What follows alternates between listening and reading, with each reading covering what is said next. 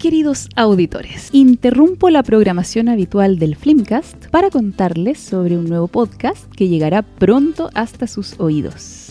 Se llamará La Reina del Drama y será básicamente un consultorio sentimental.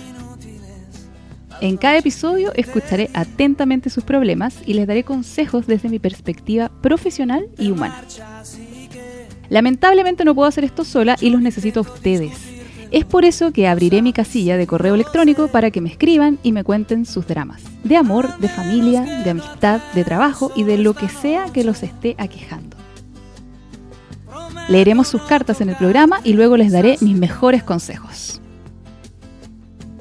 Antes de que se asusten, les quiero asegurar que solo yo leeré sus correos. Cambiaré los nombres y los detalles que sean necesarios para resguardar su identidad y su privacidad, pero el resto lo dejaremos tal cual.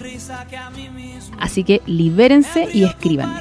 Mi dirección es contacto arroba jennifervergara.cl, Jennifer con dos Ns y una F. Y este espacio estará abierto para hombres y mujeres mayores de edad. No sean tímidos. Quizá hay mucha gente sufriendo situaciones parecidas y este podcast será un espacio para que nos sanemos y nos sintamos un poco menos solos. Espero sus historias. Nos leemos.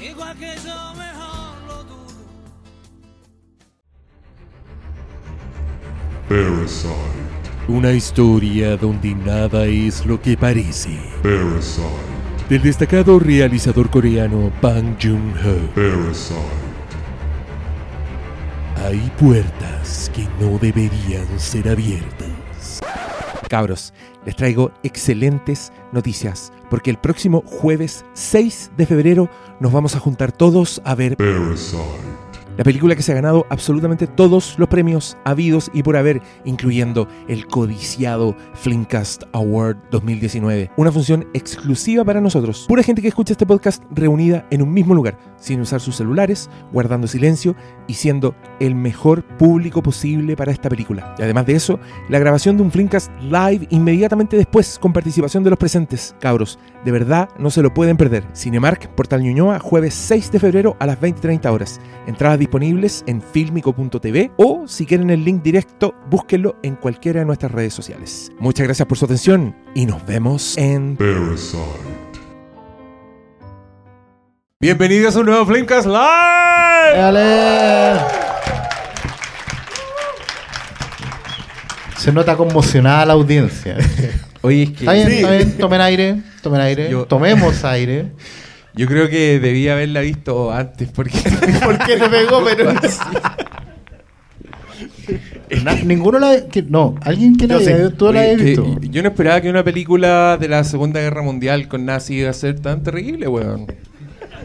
Mira, O sea, jamás lo vi venir. Taika, Taika Waititi me engañó y yo me cagaba la risa cada vez que lo veía, pero bueno. Se, se- acercaron. Mano, ya, yo- tú, tú como que No, no, no, eres no, no, compatible con las weas de sonido, weón. Hola. Puta que lo odio, weón. Todo de nuevo. Ya. Ahí sí. No, todo de nuevo no. Ya, cabros, ya saben, los que los que quieran intervenir puedan, pueden acercarse. Hagan filita desde ya. Pero yo quiero que hagamos una ronda de primeras impresiones, igual con spoilers da lo mismo porque estamos conversando los que ya la vimos. Déjale. Que se pudra la gente que no vino a esto. que todavía están ahí esperando que suba el de Knives Out. Soy mala onda. no, pero está bien, pues si este es un club eh, Aléjate malo. gente acá. Malo. Vale. Malo por la concha de tu madre, weón. No ahí, es- ahí, ahí está, ya, ya está. Hay que juntar los micrófonos. Ah, No, ya. Mentira. ¡Uy! Sí. Choque. eh, Chocaron no, no micrófonos. problema con nuestra. Lucho Jara. Lucho Jarazo. Un golpe de. Oye, ya, cuenten, cuenten, que le- tú ya lo habías visto antes. ¿o Yo no? lo había visto antes. Ya, sí. tú has tenido más tiempo de cantarla, cuéntanos. Háblanos Eh, de esta no, película. no, no. Yo, yo creo que el mismo. Esa misma conmoción que sintieron todos al final, en que no querían que no les prendieran las luces al tiro, porque estaban así con los ojitos. Eh, Sí. Yo creo que nos pasó a todos. Porque, te pega, porque el cambio de tono te pega, pero muy bien. Yo encuentro que te, te estáis riendo hasta el final y de repente ya no te estáis riendo y seguís en la misma película. Y todavía hay sátira y. y te pega justo, más encima te tira el, tira el tema de Bowie en alemán al final para que sepáis dónde estáis. Eh, pero sí, sabe, sabe manejarse. Yo, lo que sí me deja a mí esta película, sí o sí, es que Waititi está haciendo cine, pero con Tutti. Ah, otra Marvel, me da lo mismo. Yo estoy muy... em, hay, hay algo que me satisface mucho como espectador cuando tú te vas acercando, vas siguiendo carreras de, de- de directores, de, cre- de creadores, y vas viendo cómo ese, ese, esa entidad, ese discurso va adquiriendo consistencia.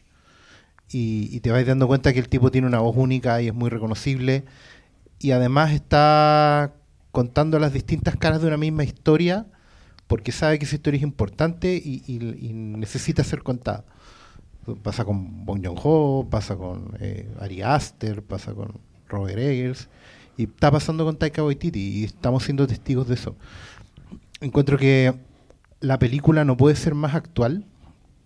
Eh, tiene muchos, muchas lecturas y muchos matices, pero a mí la primera que me salta a la cara como un pulpo eh, eh, básicamente es la del la de cómo lidiamos con el adultocentrismo.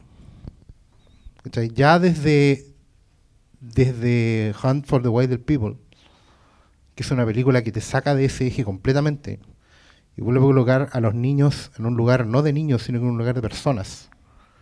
Y, te recuerda que sus historias son importantes, porque son personas. ¿Cachai? Y, y- no se trata de convertirlos en adultos chicos, ni todos, ni, tampoco de forzar una perspectiva. Son procesos naturales, son procesos orgánicos y necesitan su espacio. ¿Cachai? Y el, adul- y adultocentrismo es una de las cosas más nefastas que hoy día nos ha invadido como sociedad en general, porque básicamente obliga a los niños a hacer minis, minis avatares, ¿cachai? Los obliga a configurarse de una forma desde el inicio y, y no los deja explorar posibilidades. Y eso es súper, viene de todos lados. Entonces, cuando tenéis el ejemplo vivo en la historia de, un personaje que es adulto, que es la madre, pero que básicamente deja, deja crecer, ¿cachai? Porque, bueno, el contraste es obvio, ¿cachai? Ella está criando a su hijo, que es lo que único que tiene, lo que más quiere, y el hijo le está saliendo como todo lo contrario, porque en realidad los hijos vienen a ponerse en contra de los padres, es algo natural, es parte del proceso. ¿cachai? Un, un niño tiene que, se enriquece en el choque con sus padres y los padres dejan de ser lo que eran para hacer otra cosa. Y eso está en la película. Y la película es chistosa, ¿cachai? Y tiene tallas así geniales de acento, de doble sentido, de humor, de... Tiene un chiste con Dorito. Tiene un chiste con Dorito, es maravilloso. y tiene música, y tiene ritmo, y tiene fotografía. No tiene nada que envidiarle a Wes Anderson. Los que dicen que esto es un Wes Anderson están... La vieron en, en el computador encima de la guata. Eh, no como Pasa, ustedes, por supuesto. Y, y nada, y estamos viendo, estamos viendo cómo un cineasta está construyendo un discurso para nosotros, para el mundo, ¿cachai? Y está mejorando el mundo con sus películas. Y eso es maravilloso. Eh, fue un masazo. No me lo esperaba para nada. Creo que ah, no había pescado mucho los trailers porque eh, habitualmente los veo todos, pero creo que vi el primero y ya se me- al llegar acá se me había olvidado. Pero fui sorprendido porque no es lo que esperaba. Yo esperaba algo más onda What We Do in the Shadows, algo más que fuera una constante joda y, y me sorprendió la profundidad que tiene y es muy contemporánea, sobre todo con, con términos del autoritarismo y, y del fascismo. Eh, ojalá que la den eh, acá en Chile porque, o sea, en, en televisión abierta algún día porque podéis cambiar perfectamente los nazis por otros hueones que están en, en el 6% hoy, ¿cachai? Entonces... eh, y no, yo todo bien. Todavía estoy tratando de digerir lo que vi porque el cambio de tono, o sea, de hecho ni siquiera un cambio de tono, pero es, es cuando la tragedia eh, domina la sátira, eh, es potente. Yo no me lo esperaba, lo repito. Eh, bueno, yo estoy, estoy un poco desconcertado también por lo mismo, pero más que un cambio de tono, creo que lo que más me gusta es lo, lo jugada que es la película, con lo comprometida que es con su propia historia. O sea, este loco dijo, soy Taika Waititi, voy a hacer una película de la Segunda Guerra Mundial y se mantuvo comprometido con ambos elementos de eso. Es una película de Taika Waititi completamente, pero no deja de ser una película de la Segunda Guerra Mundial. O sea, el, el zapatito colgando de Scarlett Johansson mientras él va siguiendo una mariposa, creo que fue un quiebre que nos dejó a todos como, ah, chucha, sí, ¿verdad que estamos viendo Estamos en una guerra. película, sí, donde, donde gente muere y, y donde su personaje que estaba siendo como la, la- la más adorable de las madres, como y, y- y sin dejar de estar comprometida con su propia realidad, como aprende Roberto Benini, fue un poco ese. Hay, hay harto que conversar al respecto. Sí, creo, creo que está, hay, hay harto para mirar la, la vida es bella, ¿sí? La vida es bella. La vida es bella. Donde teníamos otro padre tratando de lidiar con la guerra y, con ser padre, pero era todo lo contrario. Yo siempre he pensado, esto, esto es solo un paréntesis, una weá que se me ocurrió a mí como... ¿Tienes cachar la terapia que, va a tener que tener, necesitar el hijo de Roberto Benini después de esa película? O sea, el weón no se dio cuenta todo lo que vivió, vivió cagado la risa, le encantó el holocausto, y de repente le va a caer la teja y va a decir, weón, ¿dónde estuvo? Yo creo que el flaco favor le hizo ese señor a su, a su niño. A diferencia de, de Scarlett Johansson, que lo trató como persona. A mí eso es lo que, es lo que más me gusta. Como que obvió un poco su, su, su fanatismo y, pa- y nunca dejó de darle un amor que resultó ser, ser muy necesario. Y creo que la película te engaña mucho como con este ambiente, est- estos nazis locos que a todos nos cayeron bien, sí, para que estos con weas, el Sam Rockwell, la todo- toda esa porción, todos esos A- nazis. Son- Allen, loco. Alfie Allen hace toda su actuación con unos gestos nomás. Creo que habla dos veces Y- para y- presentar al capitán y sería. Y, y lo completo que son esos, esos dos personajes. O sea, al final ese plano de ellos en cámara lenta, en un momento heroico, y, el sacrificio de Sam Rockwell creo que se las arregló para ser un gran personaje con muy poco. Y tengo esa sensación con muchos personajes de la película, incluyendo con el Hitler de, de Taika Waititi, que es una versión niño, amigo imaginario, que puta, cabría en una, incluso en una película de Pixar si no fuera Hitler. señor Hitler. Pero es esa imagen de la cena con un unicornio. Con un unicornio. tío, pero se había dicho que iban a ir a Son- comer un unicornio. son, son cosas hermosas que se van desgranando a poco y creo que estábamos todos muy imbuidos en esta historia, como que tuvimos el, el- el peso y, y la emoción finalmente de, de terminarte con una cita y con esa canción y después de haberte hecho vivir lo que, lo, lo que viviste sin nunca dejar el humor. A mí no deja de maravillarme cómo, cómo logró esta película. O sea, en, en papel, para mí esta cuestión tiene para fracasar por todas partes. Puta, es un campo minado de clichés, de weas estúpidas, pero salvó ileso y, y lo aplaudo. A, a mí me gustó mucho algo que acaba de decir Malo a propósito de cuando te alcanza la historia.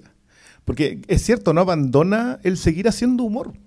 Sigue tirándote chistes hasta... o sea, la, la última entrada del Führer con el traje de la, del búnker y la pasada de la 100 sigue siendo un chiste. no, no, no lo abandona, tampoco el charchazo y Weón, probablemente los, me lo pastores, los pastores Los pastores alemanes, alemanes. Todo eso que no, no abandona el seguir haciendo, pero claro, te alcanza la historia y te alcanza la guerra y te alcanza la tragedia. Obviamente no es el mismo tono. Yo de verdad creo que el tono en eh, cuando hace la pasada con, eh, con los zapatitos es para agarrarte. Esa es para pegarte y, de- y despertarte y volver a meterte en una película en donde de alguna manera te estaba, estaba como con esperanza de que cambiara. Después de la ex- excelente pasada de Stephen Merchant en eh, la secuencia de la Gestapo, que yo creo que fue la parte en la que más me reí, porque era un momento tenso, pero era una tontera, casi un gag eh, británico muy clásico. No, y, y además el manso homenaje a los cazadores del arca perdida. La Sí, misma entrada la del malo, pero ahora replicada con cinco hueones, de que con el look y con Era todo. todo igual. Hola, Fer. Oye, nos acompaña la Fer. Un aplauso. Oli. Ahí nomás, párate ahí nomás, si no hay escenario. Uy, Es, intimidante esto, sí. Uy, la cagó. Es Sí. como, es como la quinta vergara para los que hacemos podcast. Oye, sí, weón. Me hacía estoy parar al lado tuyo. ¿Qué? Mire, soy un llavero. ¡Wow! ¡Qué otro!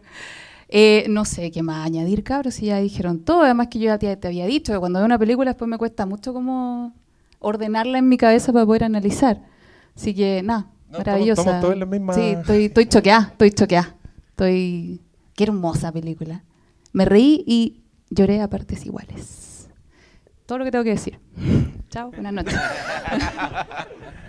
Ya, pues gracias. Oye, los que quieran participar de nuevo los invito a acercarse.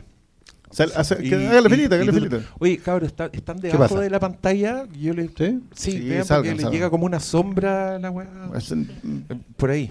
Mejor. Todo porque tú no caí. Lo que yo me salí del- Eso, eso es lo que escuchan el podcast, no lo van a entender. No, qué bueno.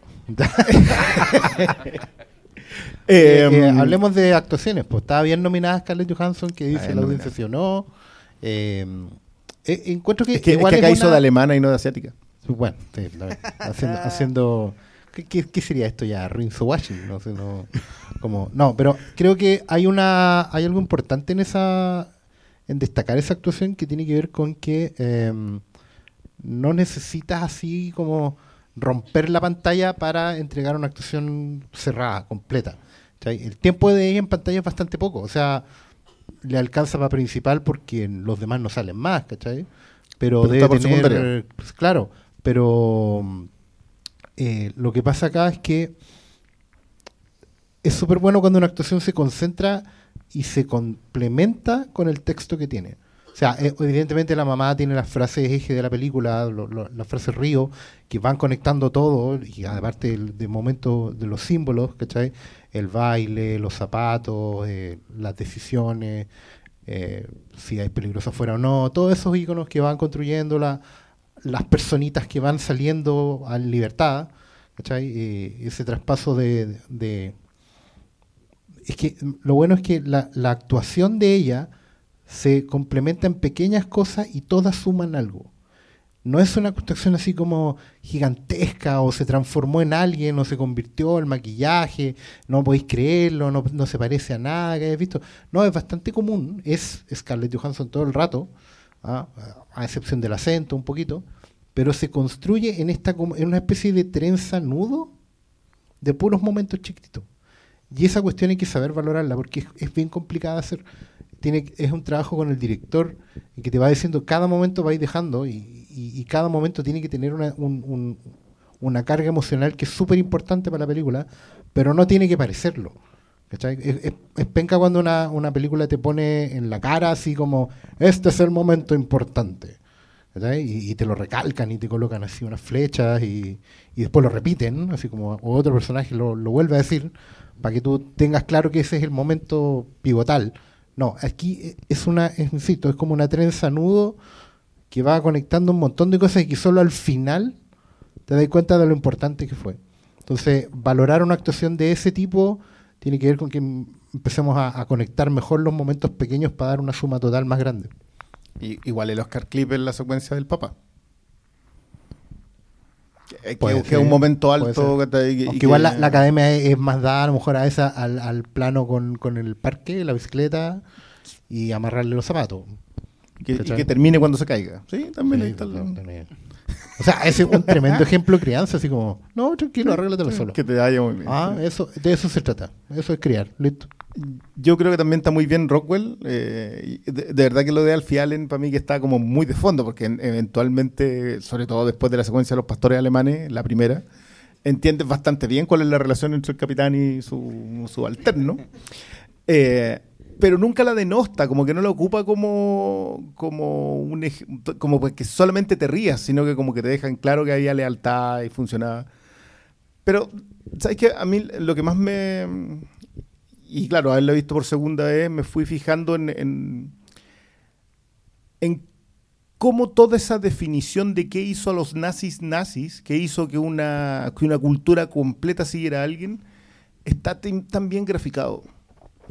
Hay un momento en que eh, la, eh, To- Tomasin le dice como, eh, tú no eres un nazi, eres un niño que mm, quiso pertenecer a un club, que le gustan un determinado tipo de símbolo, eh, y que hoy día eres simplemente un fanático nomás, pero él le define a la perfección qué es lo que implicó que una cultura completa se transformara en eso.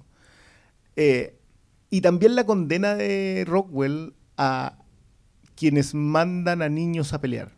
Que creo que también son como puntos que se, que se van construyendo, sobre todo la secuencia de la piscina, que, que hay, hay, mucho, hay mucha declaración encubierta en chistes.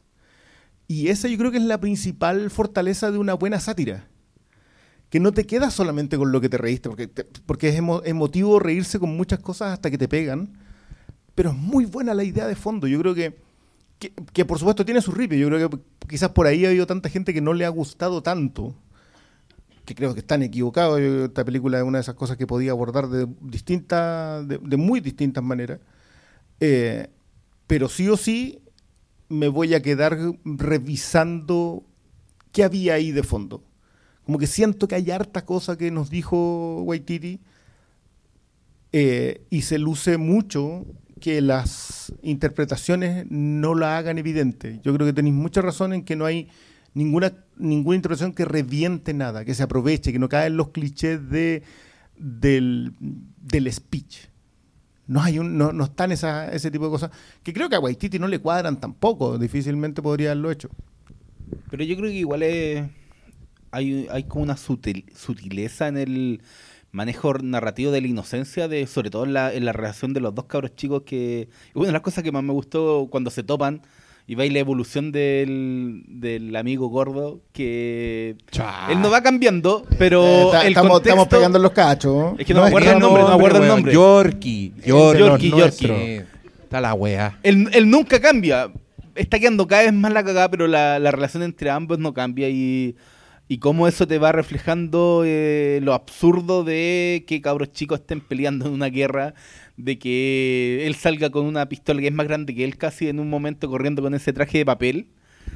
Y después cuando se vuelve a encontrar y, y hace el, eh, la conversación final casi con Jojo eh, sobre Hitler, onda, cuando le da a conocer que murió y es como, parece que nos está ocultando algo más y es como...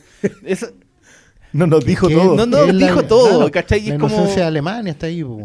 Chepo. ¿Cachai? Si- No, si sí. puede- si eso, en eso también la película juega súper bien con no ser una película gringa.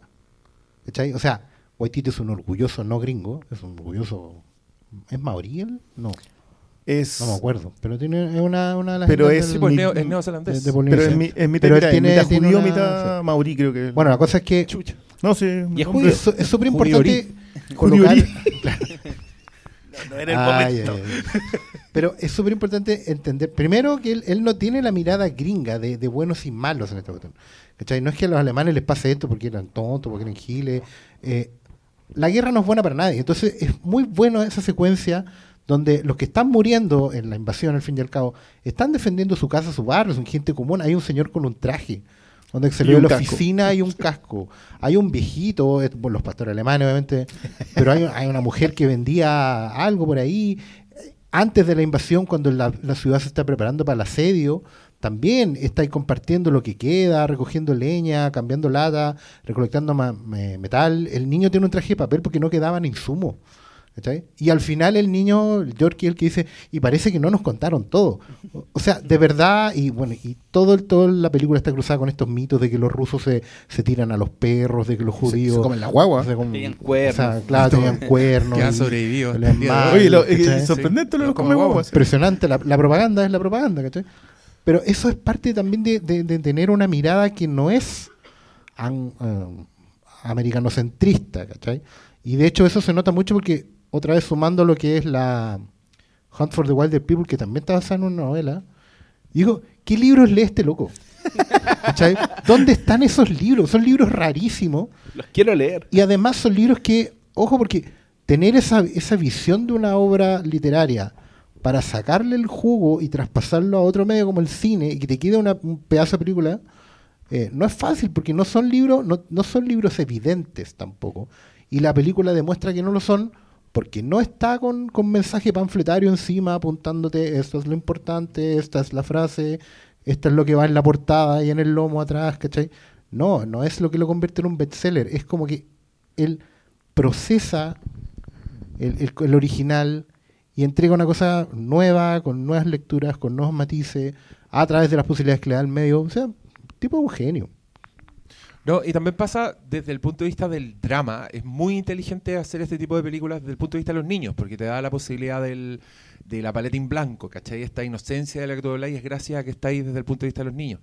Que, también permite que el niño sea tan abierto como que se engrupe porque le regalan un cuchillo, pero al mismo tiempo es capaz de, distancia- de distanciarse. Me encanta Yorkie el momento en que él dice, parece que estábamos del bando equivocado, que suena bastante complejo, pero en realidad es de una simpleza muy creíble y que yo creo que la permite justamente que sean niños. La, la Y que- conversación en la carpa es muy que, buena. y que nos pasa, pa- pasó en el cine chileno también. Creo que en Machuca igual fue un golpe muy grande, justamente al mostrarte el 73 desde el punto de vista de niños, ¿cachai? Que, que copiaban lo que estaba haciendo el weón del lado y que durante justamente la historia se dan cuenta de qué es lo que pasó realmente. O sea, cu- cuando hablábamos mucho de las coming of age stories, eh, poner niños en ambientes así de hostiles, y, y si se fijan también es, es- es- un comodín bastante bueno, o sea, podemos meter hasta Slumdog Millionaire, ¿cachai? Eh, Salam Bombay, una película más vieja como de la India, vista a través de niños, te, te- te permite un poco la limpieza de, de- ideológica para contar la historia en paz. Y creo que eso fue muy inteligente acá, Waititi, porque, claro, partís cagado la risa con estos nazis que están un poco, que me da risa porque son como los nazis que votó la ola, los que tienen como engrupiendo los cabros chicos, los que no pueden ir a la guerra, entonces están puro weando, y, y, y te cagáis de la risa y se te olvida lo horrible que es la weá, pero la misma película te lo recuerda. Y, Eh, Incluso en los chistes, vamos a quemar libros. eh, es que eso, eso también es, es muy bonito porque es muy inteligente en mostrarte la ignorancia del, del- de la oveja finalmente, de, de todos los que siguieron a un fanático, ¿cachai? En ese sentido no son muy distintos de los Warboys de Immortal Joe, perdón, queridos auditores, yo sé que estaban esperando este Gol. momento, el bingo pueden llenarlo, pero es, es verdad, ¿cachai? Como que parte de eso es, es esta ignorancia, esta cuestión de, de- que, que también la vimos un poco en, en The Interview, la película el, el amigo de Briones, el Seth Rogen, el- sí. que, que- Compadre. que te muestra como est- esta, la, la mitología tan ensalzada del, del líder, ¿cachai? Cuando el Steven Merchant dice tiene cuatro testículos, no, no tiene uno. Que, es el tipo de locuras que se dicen. O sea, cuando salió de interview aparecieron reportes que decían que algunos norcoreanos de verdad piensan que el one no caga, ¿cachai? Porque es una leyenda que él mismo soltó de sí mismo. Y tú decís, ¿pero cómo? Y puta, quemando libros funciona, Sí. ¿cachai? Y de ahí a las fake news no hay mucho salto. Entonces, por ahí yo creo que, claro, tú podéis ver esta película, podéis mirarla para atrás, podéis disfrutarla como ya es un horror que pasó y todo, pero en verdad lo tenemos súper encima. Como lo dice York, que no es un buen momento para ser nazi. ¿no? y, y- y la, y la patada a Hitler creo que es una imagen que resume mucho y que es muy bonita. O sea, yo creo que igual se beneficia de que está abordando un tema del pasado con una mirada contemporánea, igual le da unas lecturas modernas, pero también lo hace como desde un absurdo, porque todo lo que plantean sobre la- el discurso nazi sobre los judíos es, es absurdo cuando ponen, no sé, al personaje de Rebel Wilson haciéndole, no tiene problema en pasar una pistola al cabro chico, o al final le viene- Weón, le pasa una granada a un niño y le dice anda a abrazar a un soldado norteamericano y el cabro chico sale de cuadro y después escu- escucháis una explosión. Pero yo creo que esa, esa Buen- crítica es muy cine, efectiva. cabros. Pero también creo que hay mucha gente que se le va a pasar por encima porque hay un hay una ceguera en la humanidad que cuando el hay un aspecto de fanatismo que no te va no te deja ver más allá de tu metro cuadrado y es lo que pasa en términos políticos. En que- es que- en pero, pero ¿sabéis qué? Eso, eso es lo que yo te decía a propósito de cuál es la persecución de fondo. ¿Para dónde, qué, qué es lo que quiso plantear? Que yo creo que el- hay muchas piezas claves para decirte que si tú le metiste un uniforme a un cabro chico y lo mandaste a pelear una guerra en nombre de una idea, ya está equivocado. Y, y creo que es, es muy bueno lo del entrenamiento en el campo, lo del descubrimiento, lo, que dice el Diego a propósito de que el coming of age es descubrir un, algo. Eh, y él descubre que los judíos son seres humanos.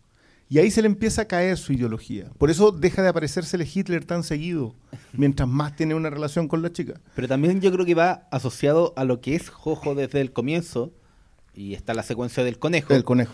Y te vais dando cuenta que el discurso, el me encanta la suástica, eh, yo imagino a Hitler, o sea, al final es solo es algún vacío, eh, no hay, no hay nada. Es, eh, es la pertenencia al club. Si lo de la pertenencia al club eh, ha sido muy analizado a propósito del, del- del fenómeno nazi, pero lo vendieron muchos más después. Si la disciplina es, es conseguible. Eh, O sea, pero Yorkie llega no es muy difícil que gente con- se ponga cha- chaleco amarillo. Eh, el es que, y en general, enfundarse un uniforme y salir a pelear por una ideología en donde el que te la vendió no se va a mover, Como- es, como- es muy como común. por películas, todos por ejemplo, eso. tomar Claro. fuera-. Sí, sí, el punto es cuando es institucionalizado. Ahí es donde se quiebra. Pero cuando, mientras hablaban, igual ahí me surge la idea de por qué siempre nos es tan fácil ver el fanatismo en los otros. Eh, cuando dicen que la película es súper actual, sí, yo la encuentro súper actual, pero también pienso que en esa época, para un alemán nazi, era súper difícil ver que, que estaban del lado equivocado, como, como dicen al final. ¿Y cómo sabemos nosotros ahora que estamos en el lado correcto? Hay que reírse. Porque esa, es la- esa es la lección. Tenés que burlarte de ti mismo. ¿Cierto? ¿Cachai? Sí. Tenés que ser capaz de decir, ay, la Libertadores, por ejemplo. Bueno, y- y porque la historia la escribe- como 30 años ya. Pero e- esa es la cuestión, o sea, empezar a reírte, decir, bueno, ta- ta- ta- No, pero empezar a- también es porque la, rato la historia la escriben los ganadores. Exacto. O sea, si hubieran Pienso ganado lo los. Claro, nazis, por eso uno siempre tiene que ser un perdedor. Estaríamos, estaríamos burlándonos, ¿qué? No sé, de, No sé de si América. No, de más. Es que al final todos tenemos trapitos. Es, es que por eso te digo, yo, yo creo que es cuando lo institucionalizáis en donde, en donde ocurre el quiebre, claro. Pero a mí me gusta mucho, a mí me encanta el personaje de Yorkie. Yo de verdad creo que ahí el, el- Hermoso. el corazón de la película está por ese lado. Pero Yorkie llega a la misma conclusión que llega Yo-Yo. Sí. Estábamos del lado equivocado. Que es la misma llega- conclusión en la que estamos todos. eh, pero, pero llega a esa conclusión por el horror de la guerra. Mm, Mientras que Yo-Yo llega por el, la- el crecimiento emocional. Claro. mm. Por el amor que siente por... Exacto. Por- y por y la por la, vida, por vivencia, vivir, claro. ¿cachai? Por la en cambio, el otro lo- le pasa por el horror de la muerte. Y el otro es en la calle, al fin y al cabo. Eso es lo po. bonito. Es, es el, el que le tocó estar en la calle todo el rato. pero igual eh, yendo a la ola con la ola para arriba y para abajo. Y tiene la suerte de que puede ser testigo de la historia al fin y al cabo. Es como lo que siempre decimos, así, las decisiones las toman arriba, pero los que pagan la cuenta son los de abajo. ¿Cachai? Y es el guatón de lente el que paga la cuenta al fin y al cabo y es el que se convierte en el testigo de la historia. ¿cachai? pero igual tiene la suerte. Corpulento. Usemos, usemos corpulento. Sí, ¿ya? No, pero igual tiene la es que, suerte. Es que son símbolos, pues son símbolos así como te están apuntando diciéndote, mira, es el, ya, es Ario, pero es gordo. La película todo el rato está tirando así como, lo peor que le puede pasar a la raza pura es engordar. ¿Cachai? ¿Qué dice eh, Jojo de, Nat, de Nathan cuando y no estoy desempleado Ah, y engordado? Sí. ¿Cachai? Y tiene, hay, claro, hay gordofobia, pero es una gordofobia que está enfocada en recalcarte algo, al fin y al cabo, que todos somos gordos. Es que, ¿sabes Cuando tenemos El- corazón. El, el personaje de Yorkie es el personaje clave de toda película antibélica. Ernest Borgnine. Eh, y claro, es el que recorrió el infierno de la Oh, guerra. viejas. No, oye, si no lo pero, has visto. pero es que también igual es- yo creo que es muy relevante que él sea al final que diga voy a volver a la casa y porque necesito un abrazo. Necesita un abrazo. Y tiene la suerte de tener el abrazo. Y, Y el y- contraste con... Pero también ese abrazo tiene que ver con que la búsqueda de la conexión emocional, la búsqueda de ser querido, oye, sí. Si esto, los símbolos sobre Alemania acá igual son fuertes, Acuérdate pero es lo sobre que- la derrota. Acuérdate lo que le duele al representante de la calle ser el segundo mejor amigo.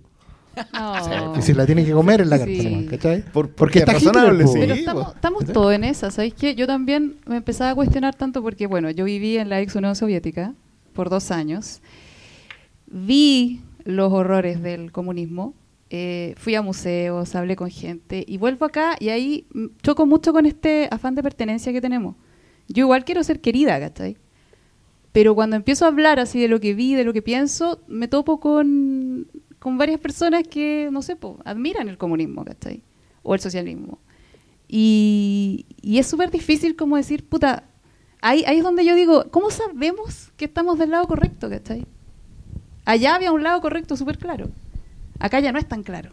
Pero si te fijáis, esa gente que te, que te salta encima, digamos, con la No, bandera, sí, son con la bandera. Pero ¿qué pasa? Nos pasa no solo a ti con el tema del comunismo o con, la, o con tratar de mirarla desde el otro lado de la calle, Mm. ¿cachai? Nosotros también, por, por emitir juicios sobre películas. o sea, nos pasa con Mad Max. cosa. Vayan a Claro, meterse con por Max. no- por no Diego a- va a sacar un bate. o sea, Importa. Pero no, no solo a nosotros, en general a todo el mundo, cuando te salta alguien con la bandera encima, eh, básicamente nunca lo va a hacer con humor. ¿cachai? Entonces, la única manera de saber quién está del cor- lado correcto o no al final del día va a ser que después de una guerra de tallas interminables veamos quién se rió último. Porque, ¿Eh, sí? ¿Eso sí, es porque así? cuando uno se ríe de uno mismo, ve las verdades de las cosas que hay. Lo que pasa es que es difícil burlarse. autoburlarse, decir que somos todos gordos e insistir en el tema, tiene que ver con empezar a romper de a poquito, de a poquito, de a poquito esas ferraras que nos dicen que estamos en el lado justo de la historia. Mm. Porque el- el- los vencedores, como bien dice, escriben la historia y no tienen defectos. Eh, pasan, pasan en ese jeep por la calle alemana tocando la bocina con la bandera, ¿cachai? O pasan por el jeep, eh, por la Alameda, Claro. después de una ¿Sabes dictadura y te venden el agua. Exacto, todo por eso es tan importante que Pajojo tener estas cicatrices, que ni siquiera... Mm. Pero él le complica tanto ser feo, ¿cachai? Y, que se rían de él y todo lo que él mismo. Claro, Eso igual es importante. porque vienen de adentro. Porque, y cuando él tiene que ir superando esa cuestión, puede ser con humor, puede ser con amor, pero al fin y al cabo tiene que superar esas cuestiones, integrarlas a su ser. Y esa es la, al final, no, es, no digo que sea la única forma, por cierto, pero por lo menos es la que aquí en la película da resultado. Las cicatrices se le infringió él mismo porque era porque es Alemania. Y tenéis que vivir con eso. eh, y, sabes lo que, lo que dice la Fer a propósito de lo, de lo que nos pasa con los museos. Eh, tú vas a encontrar de los museos de la memoria en distintos lugares, son siempre los museos en donde ocurrió un horror que cometió alguien más. Eso es un museo de la memoria. Pero tú no colocas el Museo de la Memoria para decir que el que cometió el horror está equivocado. Lo colocas para decir que el horror no debe volver a ocurrir. Y a eso le haces el quite. Eh, obviamente, no- como nos, nos quedamos cortos en general, preferimos decir que el horror lo cometió alguien y que nosotros jamás llegaríamos a hacer eso. Pero nos concentramos en quién cometió el horror y no en si vamos para allá. Lo que pasa es que la memoria es algo necesario y es algo que tiene que permanecer y tiene que alimentarse todo el tiempo. El problema es que la memoria por sí sola tiene, corre el riesgo, así como una masa madre al aire, digamos, de convertirse en juicio. ¿Cachai? En juicio hacia el otro o hacia alguien. ¿Cachai? Porque al- automáticamente la memoria como pareciera convertirse en alguien que está juzgando y apuntando a buscar un culpable. Exacto. Yo creo que la memoria siempre tiene que ir acompañada de sátira. O sea, siempre hay que reírse de todo. Porque cuando te ríes, bajas el juicio. Lo borráis, Te, te bajas del púlpito. igualáis. Mm. ¿Cachai? Por eso me encanta tanto que esta película parta con esa parodia tan bacán de los Beatles versus el nazismo. Per- Perdón, perdón, no es. no- esa no es una parodia. No, es parodia. Los, No, los pues, tenían, claro, grababan pero canciones que en hay que decirlo. no, oye, se el, enojen el espíritu de Richard Beatles. Lester vive. La mejor, el mejor uso del- de los Beatles en una película. Aunque este me pegue, pero no importa porque nos reímos. Hoy tengo, tengo un amigo auditor acá que ya le están saliendo raíces. ¿Quiere decir algo? Venga, venga. I am Groot.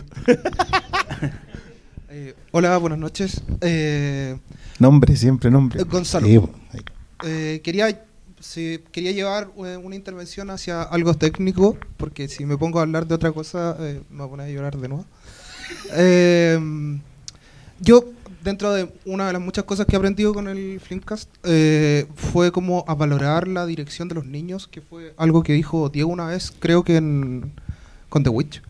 Ah, y bueno, es una película que tiene un protagonista infantil, y, pero, pero de verdad, más allá de el talento que se le podría reconocer a cualquiera de los cabros chicos que intervienen, como Yorkie, eh, como yo veo mucho mérito en Taika Waititi de cuando le cuando nace el Jojo Rabbit atrás hay unas cabras chicas con una cara de psicópata que de verdad yo creo que ahí, ahí está él ahí ¿cachai? entonces lo que yo quería convertir en una pregunta de que si nos pueden comentar ustedes porfa en, en el resto o, o también si quieren comentar de los niños eh, dónde ven la, la mano de él como director de actores Sí, no, yo creo que es un tremendo director de actores que te das cuenta en, en What We Do in the Shadows, en verdad que lamentablemente esa película es codirigida por Jermaine Clement, pero Taika Waititi ya como que le robó completamente el... ¿Es, el- codirigida? sí, es codirigida. y, Sí, se lo robó. Pero, pero es una película de tan momentos y de tantas sutilezas y creo que este loco valora realmente la actuación al, al momento de la, de la comedia, porque creo que eso es algo que queda un poco atrás, como que en general las grandes actuaciones siempre son dramáticas, como nunca, nunca hablan de las grandes actuaciones en comedia. Y claro, los niños tienen esta dificultad extra, que a mí me pasa que mientras más, con- mientras más estoy con niños, más, más me admiro de las actuaciones. En verdad no entiendo cómo logran hacer que los cabros chicos hagan todas las cosas que hacen. Y, y- y en esta película está súper bien. pues, tam- también hay, hay, hay harto cabro chico en las secuencias de campamento y todo. En los clones, que esa wea. Después hay un plano donde aparecen los clones en cámara lenta. Hay que que sacar a pasear a los Y que- clones. sí, pues que, que es como esos mitos urbanos de que Sí, los nazis no. tenían clones. Me, me encanta que agarren esa. Pero esta es una película que descansa completamente en los hombros de, de Jojo. Y, y- y está airoso, ¿no? No, no hubo nominación para Cabros Chicos. No, el, go- el Globo de Oro. Globo de Oro. Eh, no, a mí me gustó mucho y lo, y lo encontré muy emocionante porque creo que eh, justamente en su mirada, en su no decir las cosas, en sus dientecitos chuecos, asomados, como que hay, hay mucho de eso y no, y no necesariamente tiene que ver con ponerse a llorar delante de los pies que cuelgan. No tenía para qué mandarse la gran Russell Crowe, el gladiador, sino que bastó con que él se, se quedara ahí y no se fuera. ¿Cachai? Eh, y, y- y- y lo hizo antes con Hunt for the Wilder People, con ese personaje con Ricky Baker, que también es otro niño notable, por mí que sigue haciendo películas con cabros chicos toda la vida. No, yo, ¿Al- yo- ¿Alguien más quiere decir algo? Yorkie nomás. de acercarse. No, yo a Yorkie le voy a tirar flores. O sea, a Yorkie le toca hacer. En, en cualquier otra película ese ha sido el comic relief. Y acá es. No, pues, acá es el, el, portador corazón. de- el que abre los ojos. Sí, pues. O sea, es, no la, es- es la luz. Que igual es divertido porque Yorkie está viviendo su propia película. Chipo. Igual- Podrían contarte la otra igual- historia por igual el otro que lado. Sam Rockwell también está viviendo su propia película. Ese la está dibujando. Desde que se fue, claro, desde que, desde que lo echaron porque perdió, el ojo, hasta su pega ahí, hasta su amor La- con la- ese otro. la crítica a la estrategia. Hay, hay un Brokeback Mountain Ay, entre nazis. eh, que- que- Ah, podría Y- y muy el- de película de Segunda Guerra. eh, una cosa de compañerismo y lealtad. No, Brotherhood. No, no sé. No sé si había... No. Pero que al final termina explotando en una rave alemana de tecnopop ochentero. Plumas. Así como Alphaville, eh, Aflocox etc. ¿Cómo estaban, Bruno? Bueno, ¿Cómo están? Buenas noches. Eh, al público. Sí, a la audiencia. El- retomando un poco de Superman a Superman, lo que lo que dijo el pastor al principio y como que dándole el- la importancia al papel de Scarlett Johansson. Si bien Taika Waititi está como bien del tema de los niños, los niños yo creo que esta es una película en lo que a mí me pegó mucho la figura materna. Que se ve, tú decías que va hilando, hilando. Eso es lo que hacen las mamás en la vida de uno. Sí, es Son verdad. cosas que no tienen una, una relevancia así como puntual No, en un momento. Oye, cuesta hablar de las mamás, güey. Está bien, hay, hay Pero que darse ese en el momento en que se van, uno se da cuenta que termina convertido en lo que ellas querían de uno. Ojalá lo viera. Claro. o sea, pero es cosa de uno ahí reconocerlo. Y el papá es esta figura que no está generalmente. Está trabajando, está fuera de la casa, está haciendo cosas importantes. Pero la que está hilando el bordado, la que está ahí haciendo la pega, es la mamá. Claro. Y qué bueno que salió todo bien. Estoy muy contento, estoy muy alegre de ver esta película. Muy feliz para la casa. No, pero, pero tocaste súper bien el punto uno porque es verdad, o sea, Un aplauso, Un aplauso. Es verdad, hay que, hay que reconocer eso, o sea, reconocer el valor de, de, de- de las cosas que te dijeron, de las cosas que te entregaron, esos pequeños, las piezas nomás, pues no te arman el rompecabezas. Las viejas no, no- normalmente no hacen eso. No, no solo, quizás las madres principalmente, pero, pero en general el que, el que al que le tocó criarte eh, tiene, tiene esa pega y no tiene reconocimiento. Yo, Si yo no te diría porque, porque no se mueven en el discurso. No, No, no, está el discurso del orgullo, estoy orgullosa de... No, no, no, No, es necesario, eso- hay un abrazo, hay un beso y tú entendís como muy, muy de fondo. Hay una conversación que ella tiene con la...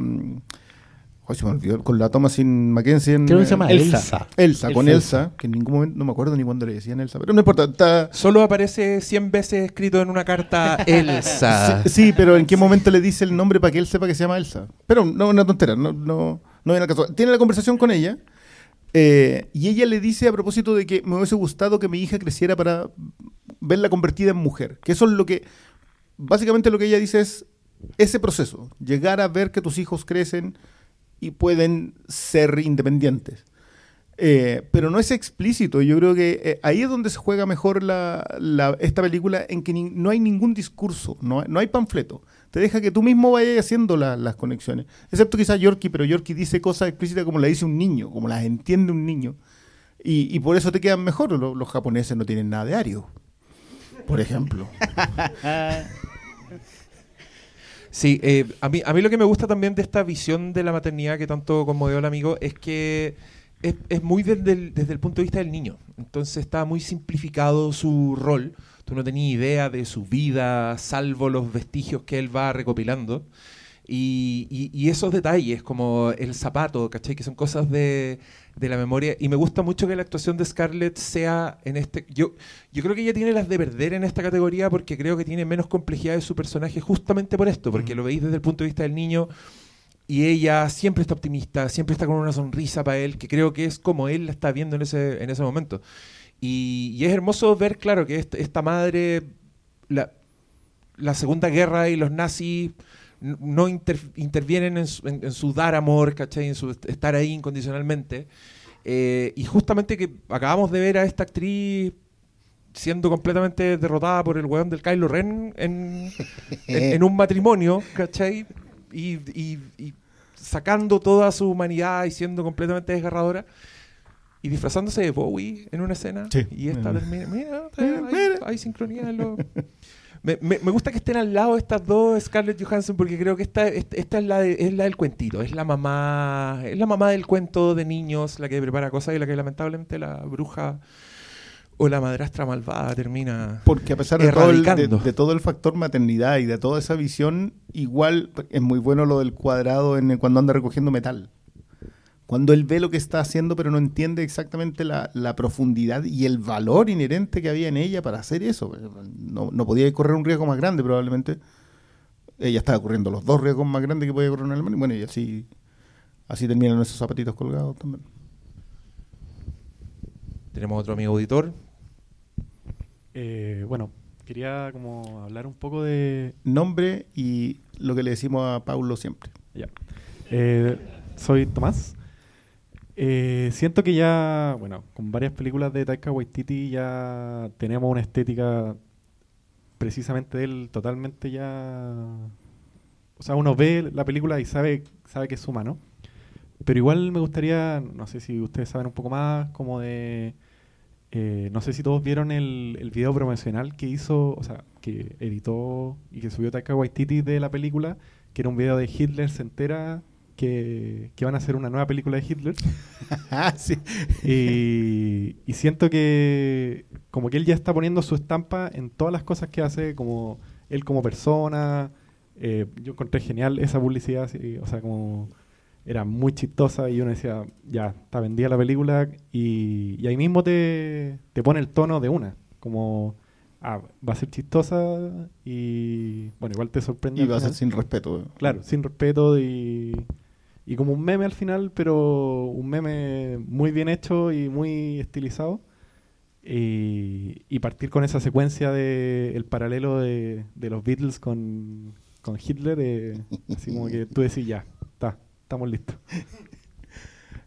Hay un, paneo muy muy Waititi, que es el que hace repitiendo los personajes en la en la pieza, que es cuando está Elsa y, y yo yo en la pieza conversando, me lo, como mi hermano me decía, esto, esto es muy Waititi, porque claro, te acordáis de Hunt for the Wilder People en donde van recorriendo el bosque. Eh, y, y estoy como con la idea de que el hombre ya está firmando. Y eso, vuelvo al, al mismo punto que planteé al principio, yo creo que mm, este 2019 nos encontramos con muchos cineastas. Lo que hizo Johnson con Knives Out, eh, obviamente lo de Tarantino, obviamente lo de Scorsese, pero en las otras películas, Tarantino hoy día se tiraba una declaración a propósito de que la originalidad en el cine este 2019 se hizo, se hizo sentir y obligó a ver otro cine. Nos, nos sacó de la comodidad y nos puso a ver Midsommar, nos puso a ver esta misma, nos puso a ver Marriage Story, que es una, una película bajo... En, en cualquier otro mundo, hace, qué sé yo, 15 años, esta era otro tipo. Marriage Story no era una película que terminara donde terminó. Eh, y yo siento que en ese proceso de firmar, al filmar, eh, estamos ganando todo. Eh, y sobre todo como está el escenario actual de la industria. Siete películas de Disney lograron más de mil millones de dólares.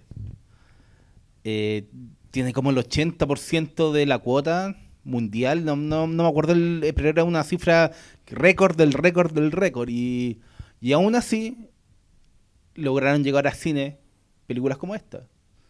Que Y a sala llena, digamos. ya se la llena. ¿Cachai? Entonces, eh, igual a mí me alegra eso porque dos años atrás yo decía, ya, vamos, en picada para que sea todo igual, todo con- cortado con la misma tijera. Y es bacán que no... Igual comunicamos que- que esta es Fox Searchlight Sí, y no sabemos cuánto dura. ¿cuánto dura eso? Sí. Pero hay que... que por ahora está. po. Sí, po. sí. Ah, pero igual tenéis una mini tendencia o, o algún patrón que puede ser muy beneficioso, que es que básicamente hagáis una grande, cortéis el cheque y después tengáis que hacer esta película. Lo hizo Johnson, lo hizo Waititi, lo hizo Mango en alguna medida. Ahí tenemos la posibilidad de seguir eh, fabricando autos y corriendo carreras. Eh, creo, creo que esa va a ser la metáfora del, del, del- del año porque, porque es eso. Yo creo que también lo de Waititi pasándose. Waititi pasa de Thor a esta a Thor.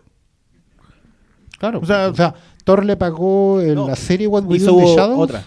¿Cuál es la otra? Hizo una película que ya la terminó de filmar que es sobre un equipo de Samoa. Ah, sí, sí, sí. como sí, que sí, sí, sí. venía perdiendo siempre 35-0, 31-0, 34-0, sí, po. hasta el año en que empezó a remontar. hicieron un gol.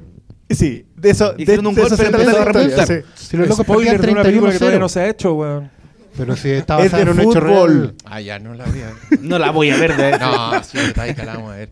No, yo quiero decir optimismo, cabros. Si todos los años estamos diciendo, ay, que estuvieron buenas las películas este año, así que filo, ya, que. Disney haga sus weas. Y al final, ¿de qué, ¿de qué habla uno? Al final, perdón, ¿por qué te vas? No, Parece que está imagínate, fome. imagínate todas las películas que se estrenaron y que nos hicieron pasar rabia, y los Rey León culiados, weón, CGI y todo eso, pero al final ya nadie se acuerda de esa weá. En cambio, películas como esta vamos a seguir hablando. Y creo que Netflix permite, o sea, loco, Sí. hoy día aprendí en Netflix y está Marriage Story, está el irlandés ahí, me estáis weando, ¿cachai? O sea, Y ya, Dolemite. quizá- quizás no están en salas, quizás Disney se va, va a monopolizar el popcorn que consume la gente, pero filo, habrá lugares de lucha como este, donde nos vamos a juntar a ver películas Sin buenas celulares. y donde las vamos a poder conversar. Si al final que uno, uno después de un rato, a mí, a mí me ha pasado con, con mi polola, vamos a ver películas, de repente todas las semanas vemos una película y tenemos la sensación, bueno, hem- hemos visto tres películas en tres semanas y ninguna tiene un personaje. Ninguna tiene un desarrollo de personaje, ninguna ti- te habla, tiene una construcción y de repente, pum, vemos a Alita y decimos, puta, así, po, así eran las películas con personajes. Así ¿cachai? se podían hacer los Estamos, blockbusters. estamos haciendo un teaser del, del programa del Top 2019 porque tocamos tópicos Porque quedó cortito, en realidad. Como Sí, hablamos- cuatro horas. Estamos hablando como No. si ellos lo hubieran escuchado. tres, tres horas y me- tres horas y media en bruto. Ahora hay que agregarle clips y weá, así que va a quedar un poquito más largo. Un poquito. Despejen la agenda cuando lo, cuando lo subamos. Pero, Preparen el aseo. Viajen, esa- en viajen por misma- tierra estas vacaciones. la hacer el toda aseo, soplada. aseo de verano. Sí. De, de, destapen canaletas, todas esas cosas. Cambien el techo. Vitrifiquen. el- el- claro, el linóleo del- de la cocina. Pongan sellantes en latina. Eso, Pero, si, pero, pero, si, pero si se fijan, ponte tú, en, en ese top, yo creo que ya deben ser, no sé, casi 40 películas. eh, y, y salvo unas dos o tres, son todas buenísimas, ¿cachai? Son todas Ya- ya lo escucharán, y- ya lo escucharán. Y, y creo que Jojo Rabbit va a estar en ese programa del 2020, porque ya la vimos del 2020. Yo estoy feliz con este principio de año. Insisto, me va a faltar quizás. No, no tengo observaciones muy profundas ahora porque estoy un poco Sí, pe- pega fuerte. peinado para atrás. Pero finalmente creo que lo, lo- con lo que me voy a quedar de Jojo Rabbit es que creo que su mensaje se resume muy, muy bien en esa cita final, en el... el, eh, loco, si quería el arco iris, aguántate la lluvia, ¿cachai? Que es otra forma de decirlo y que para mí es un... Es una máxima que define un poco la vida y que está resumido en muchas películas. Hay muchas películas que se tratan un poco de eso. Y creo que Taika Waititi es el indicado para hacer este tipo de cosas. Yo creo que en este momento podemos hablar un poco de estos comediantes, actores, directores. O sea, para mí no es, no es coincidencia que Steven Merchant aparezca el, el señor de la Gestapo, que mide como dos metros, ese flaco muy freaky. Es, es el ex partner de Ricky Gervais, es, el que creó The Office, co-escribió, co-dirigió The Office y este año, no, el año pasado estrenó Fighting with My No, Family. no, no, la es, de- película. es del 2019 Fire with My Family. El año pasado. Ah, pues, Feliz año nuevo. La que, mm, Por Dios que recuerdo. que también es, que también es una comedia, pero que también es, es muy sentida, que también tiene y, y no nos olvidemos de Ricky Gervais que hizo Afterlife, que es una serie también que bueno, no un comediante hizo una serie sobre un weón que se quiere suicidar porque su mujer se murió de cáncer, ¿cachai? Entonces, comediantes, por favor, miren al drama porque me encanta que no se les olvide la comedia. Y que finalmente te están diciendo que esta es la vida, ¿cachai? O sea, eh, prefiero mil veces la película que me hace reír antes de hacerme llorar que la miseria constante de una película de guerra promedio, ¿cachai? No estoy hablando de 1917, que yo no la he visto todavía. No, no, no, no Pero, va por ahí tampoco. mm, Sí, sé, sé que no va por ahí, Mm. pero estas películas épicas de drama. No, de- en- entiendo- ¿cachai? Que, que- Esa es donde desapareció la gente y están ahí apretando los dientes los que no desaparecieron. Exacto. Eh, pero no, pues esta cuestión es, es otra cosa. También te, te da estos matices de pasarlo bien. Creo que Ma- Marriage Story incluso también va por ahí. Es una película que habla mucho de los, de los dramas espantosos, pero que no se olvida de la comedia y te, y te reís mucho. Y para mí la vida es así. O sea, así de macro está muy alineado con mi propia visión de mundo. Entonces yo voy a aplaudir siempre estas películas. Quizás ese es mi propio sesgo o es como es la cosquillita que me hacen que yo diga, ya, no, esta weá está, está muy buena. Oye, estoy muy desconcertado con la poca participación que... Ya, a ver, Creo que también la- el público le está dando Ah, pero esto vuelta. fue galleta. Ella, no, galleteado, está acá nos, nos visita desde siempre Halloween en mi corazón. Un aplauso para Natalia. Gracias. Eh, yo quería agregar cosas que estuve pensando porque a mí no me gusta hablar al tiro porque soy tímida. Eh, primero me gustó la reflexión que hace la película sobre la historia porque la historia es una y los hechos pasan y están ahí, pero cuando pones la lupa en un personaje o en un grupo de personas o en una sociedad, puedes sacar cosas en limpio. Y lo que la Fer se pregunta de si cómo saber cuándo está en el lado correcto de la historia o cuándo sabes que estás bien, creo que esa ha sido la gran pregunta de la humanidad, que es lo que hace la filosofía, la ética e incluso que la tera. Pero Kant dice como en búsqueda de una ética universal que se puede aplicar en, en todas partes. Y pienso que a título personal, creo que cuando los caminos son liberadores, siempre son los correctos. Entonces, ¿por qué sabemos que los nazis están mal o por qué sabemos que hay cosas que son incorrectas? Es porque llevan a, a- a oprimir a un otro, ¿no? no a liberarlo. Entonces creo que la película eso nos quiere decir también y es muy bonito que se muestre como desde los ojos de un niño porque los niños son capaces de, de derrotar los héroes o sus ídolos, bajarlos de un pedestal y con mucha humildad decir, pucha, creo que estábamos equivocados porque en sus propias vivencias lo van viendo. Eso. Gracias. ¿Quieren comentar alguien esto? Es que un poco indiscutible, es como sí. irrefutable. una- No, yo creo que yo, es que yo creo que se ancla muy bien en la película, porque los que ven caer a sus ídolos, los que en algún momento lo expulsa por la ventana, eh, son niños, son niños a los que a los que les pegó este asunto, a los que les dio, a los que los hizo sufrir. Entonces, cuando son ellos los que en algún momento hacen- no hacen una, ref- no sé si reflexión, yo creo que es más profundo, incluso más profundo cuando son niños. Porque es una reacción, es un aprendizaje fundamental de ahí en adelante. Eh, De hecho, es una patada por la ventana. sí, pues. Si es así, ¿no? Y Es que la mezcla al final, sí. La película en muchos momentos es muy sutil, no te sabe manejar muy bien eh, temáticamente lo que quiere decir sobre los nazis, pero después tiene el desper- desparpajo de ponerte la escena del cabro chico con la bomba, vaya a pelear por, por su tercer Reich, ¿cachai? Entonces yo creo que el manejo de esos dos elementos es pura gracia de Waititi y, y maneja muy bien el humor y, yo creo que eso no, no, no está en duda de, de cómo los contrastes de de cómo hacía esas sutilezas de repente en- de abordar lo que eran los nazis y también después no tener problema en tirarle la torta en la, en la cara, po, ¿cachai? Y no, sé, no, sé- no es tan fácil hacerlo, las dos cosas a la vez. Hola muchachos, Eh, mi nombre es Miguel. Quería preguntarles si esta podría ser considerada el, la, eh, el pianista feminista. el pianista feminista. ¿El, el pianista feminista? Por- ah, por la Ah. supervivencia de la chica judía. No, no sé, yo diría que hay harta película más en donde los judíos sobreviven durante mucho rato. Anne Frank es como el pi- Claro, pianista. por ejemplo. Bueno, no sé. Ah, bueno. Perdón. Sí. Están cambiando Perdón. la historia. Oye, llevamos como tres días tirando de esa. Sí, estamos. Ah, Pero hay que reírnos, dice el pastor Salas. Pero por- supuesto, ¿no? O sea, yo- yo Vi- creo que el grupo, vieron el grupo creo- WhatsApp interno. Creo, de este creo que puede, sí, puede ser el pianista, el- no sé si feminista, pero la pianista, si la película fuera la historia desde solo desde el punto de vista de ella. Claro. Que es como la gracia del, de- de- del pianista. Pero acá yo también tengo es- sigo con esa sensación de que muchos personajes están viviendo su propia película. Sí, o sea, pasan por- Johansson es- podía hacer la película de la... ¿Qué hacía entre medio? De todo, la veíamos desaparecer, que estaba muy ¿Y ocupada. qué, pa- y qué pasó con, el, con el papá también? Sí, a mí Que me gusta es muy eso bueno que el detalle del- en cuando el se termina cuadro. el- sí, porque cuando se termina la guerra volver el papá y no, no pasa nada. Y no Es que en el con- cuadro todas las fotos son nuevas menos la del papá. La del papá debe ser el familiar de alguien que vivió en Alemania. Porque eso es una foto original. Me- Como que me saltó el detalle y ahora lo confirmé. Es como que Scarlett Johansson, eh, Yo-Yo, eh, Inge también se ve como nueva, pero... Y el tatarabuelo de el alguien. tatarabuelo de alguien. Entonces, entonces, pero...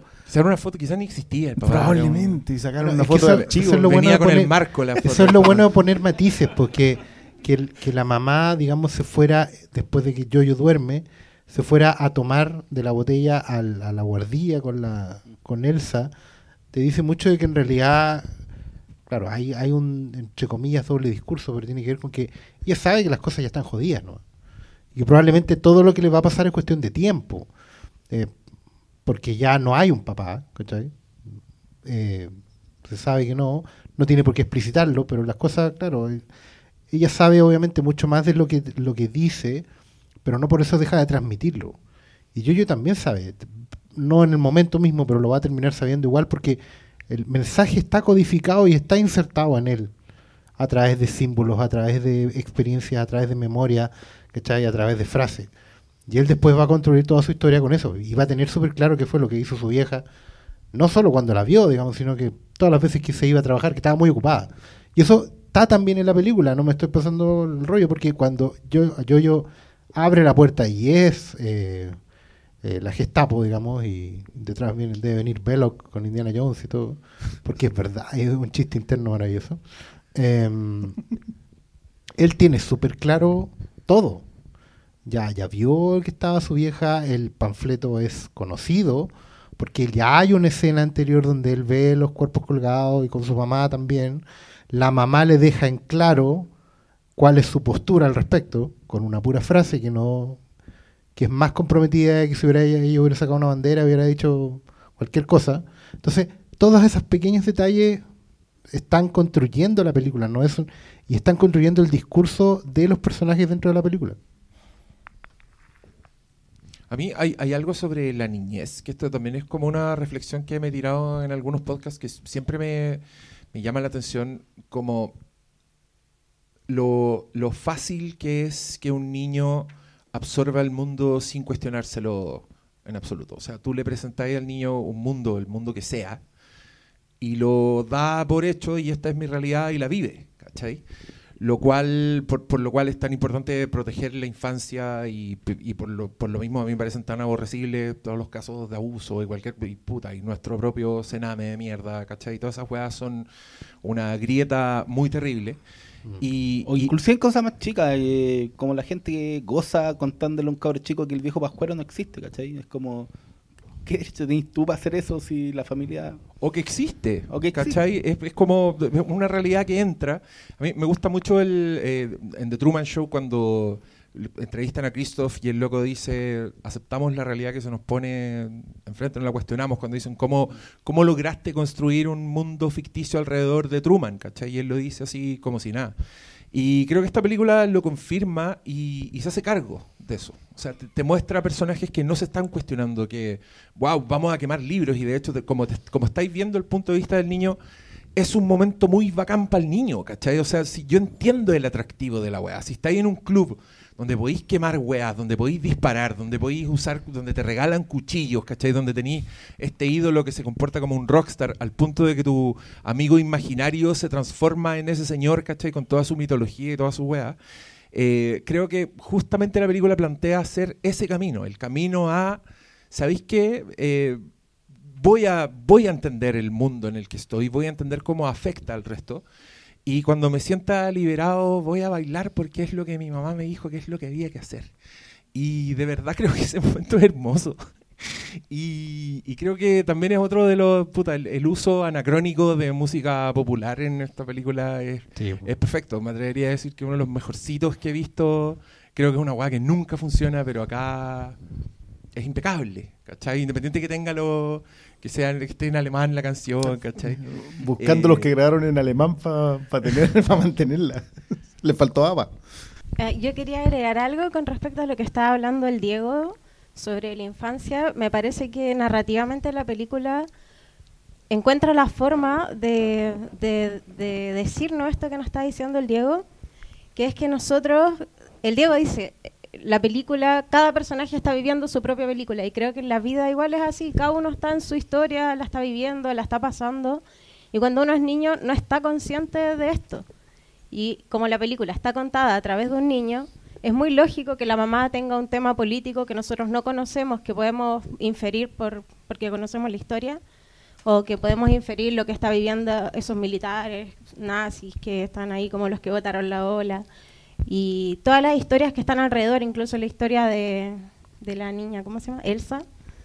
Nosotros podemos darnos cuenta que así funciona la infancia, que funciona muy, muy desde tu mirada egocéntrica del mundo, que estáis, estáis preocupado de lo que te está pasando a ti, de cómo te están llegando las cosas, de cómo tú las estás traduciendo en tu cabeza, y, y el otro está viviendo lo suyo al lado y uno no tiene por qué saberlo tampoco. Y creo que por eso mismo es súper importante el tema de, de, de cómo esa madre se relaciona con ese mundo infantil.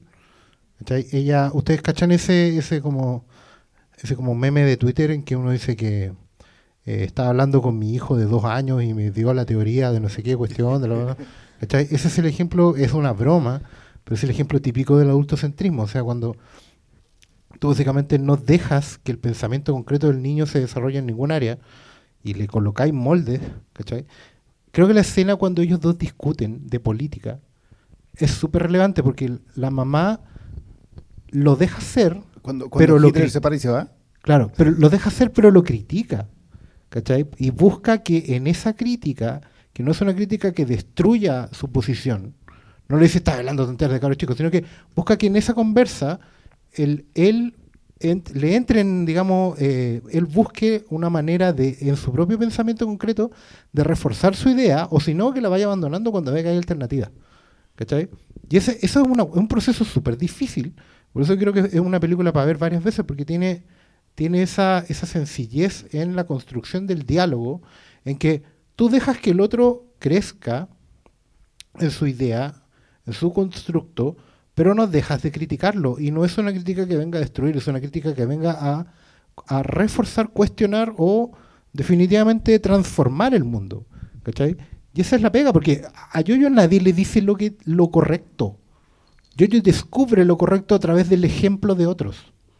¿Cachai? Nadie le está discursiendo, nadie le está diciendo esto es lo que hay que hacer, esto es lo correcto, este es el lado correcto de la historia. Lo que hacen decir, básicamente es decirle, esto es lo que nosotros creemos, tú ve si es lo que crees tú. O sea, los que, los que sí lo hacen son personajes como Rebel Wilson, por ejemplo. O el mismo Hitler. Cuando le dice al final, pero dame un Heil por los viejos tiempos. es el último recurso del, del ya, po. O sea, es que yo creo que lo que hace, sobre todo con el personaje de Scarlett Johansson, eh, juega.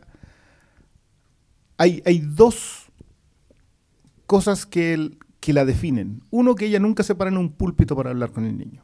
Ni desde el adultocentrismo, ni desde el discurso político.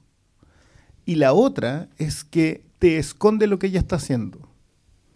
O sea, tú persigues el misterio. ¿Qué es exactamente lo que ella está haciendo? Y cuando pasa lo de la Gestapo, que, que es una de las escenas altísimas de la película, termina y tú tienes un ligero descanso porque dices, Elsa está siendo ayudada al fin y al cabo. El Capitán K está nos echó una mano. Pero, pero ahí está la gracia. el- el- el Y mayor después te talen- pega. El mayor talento narrativo. Porque, ¿Por qué le ayuda al Capitán K? Porque es una buena persona. ¿Qué es lo que estaba haciendo cuando salía? Da lo mismo. Estaba siendo una buena persona. ¿Cachai? Sí, ¿cuánto sabe el y hace lo K que en pudo finalmente eh, y termina colgada ahí porque era una buena persona. Ese es el ejemplo que necesitaba yo, yo para entender cuál era el lado correcto en la historia. Sí, y sin embargo no, no, no comete el error de que no se deje llevar por la rabia. Igual levanta el cuchillo.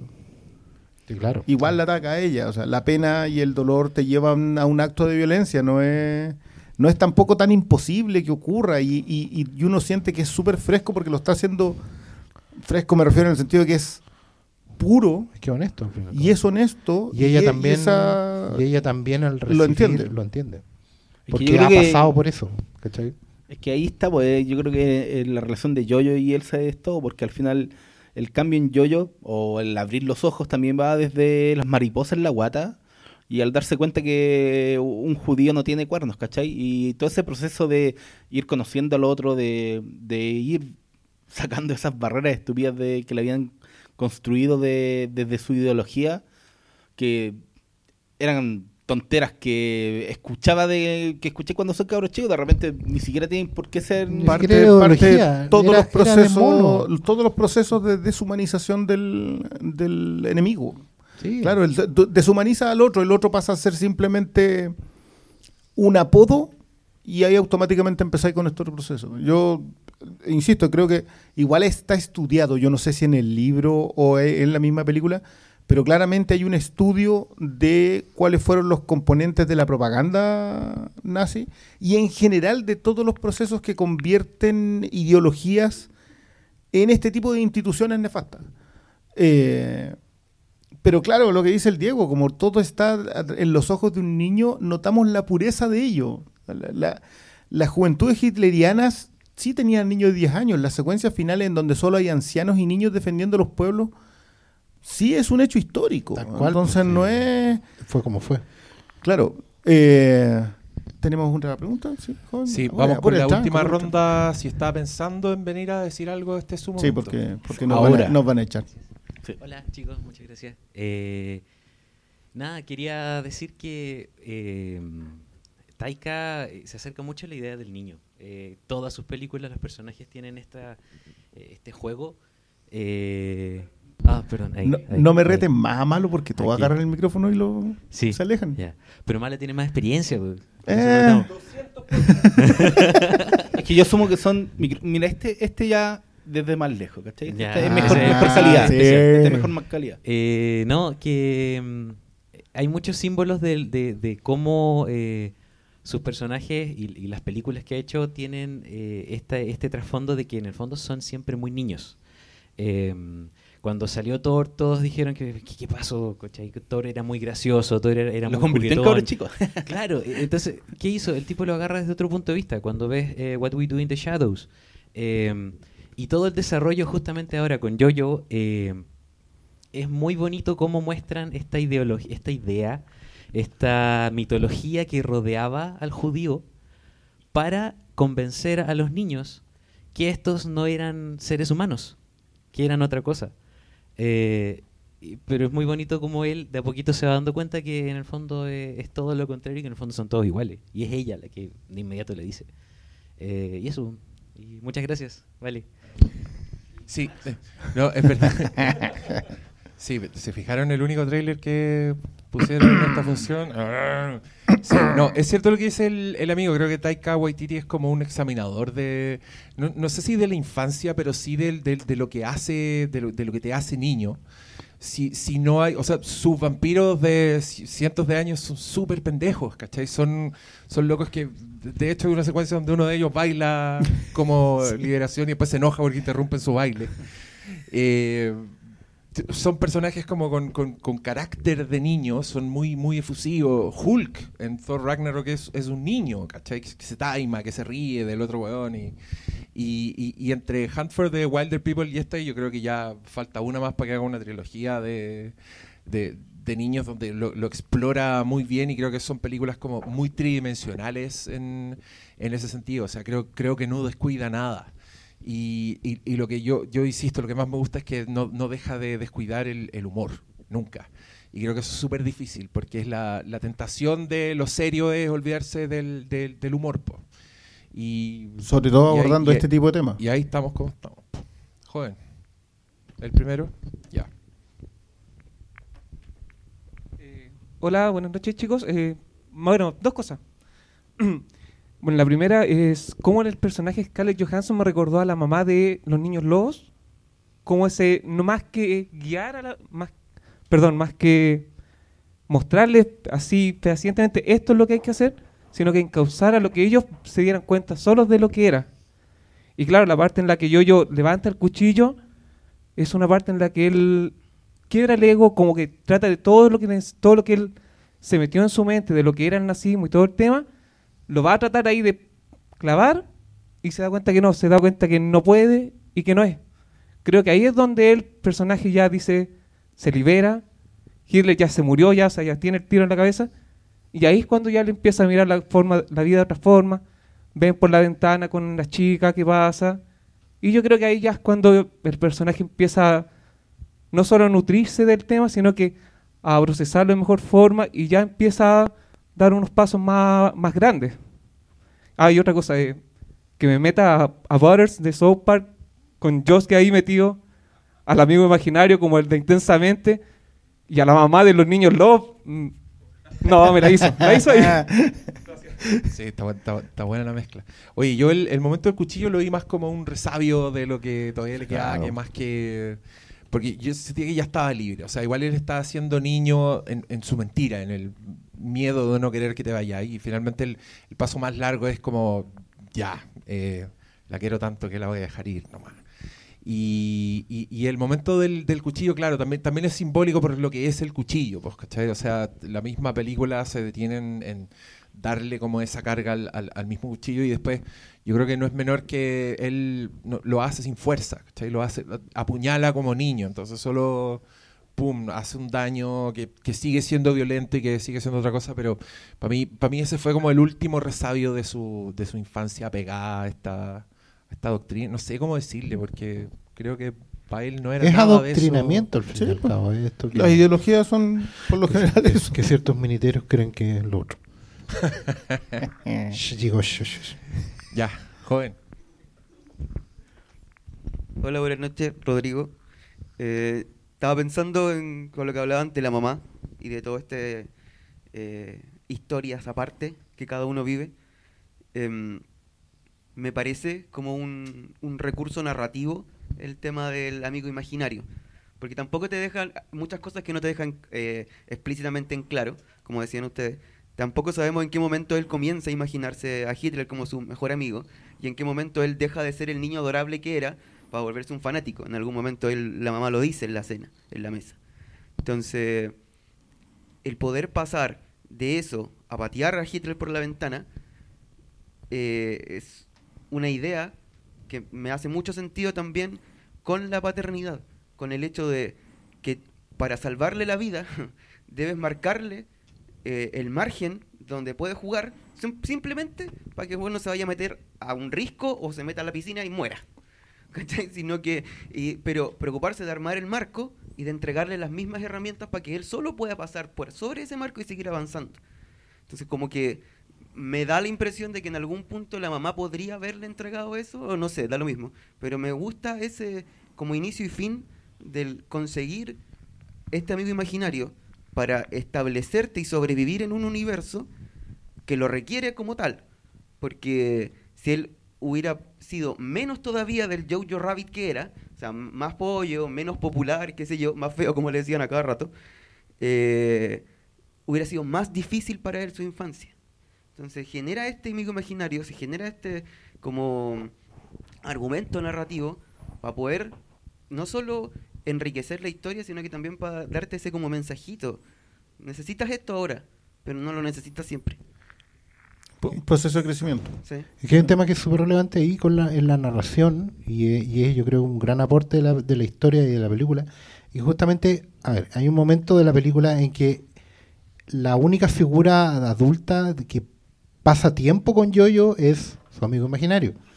¿Cachai? O sea, ¿Dónde está la mamá? ¿Dónde está el papá? ¿Cachai? Pero resulta que justamente mamá está marcando, como tú bien dijiste, la- lo- lo- el camino.